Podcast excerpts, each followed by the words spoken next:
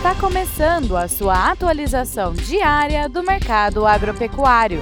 Fique agora com o Agro no Instante, da Scott Consultoria.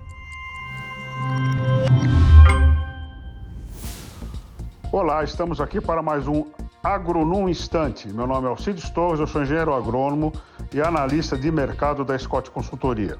E como é que foi o mercado nessa segunda-feira? Bom, em São Paulo, como sempre ocorre nas segundas-feiras, grande parte dos compradores estiveram fora das compras.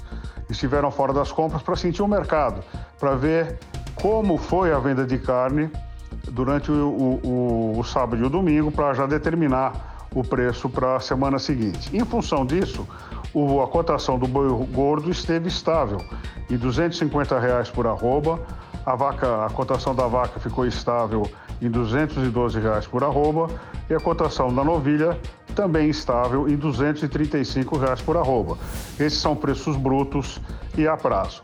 Para o boi China, a arroba uh, ficou estável em 255 reais por arroba, preço bruto e a prazo, um ágil de 5 reais por arroba.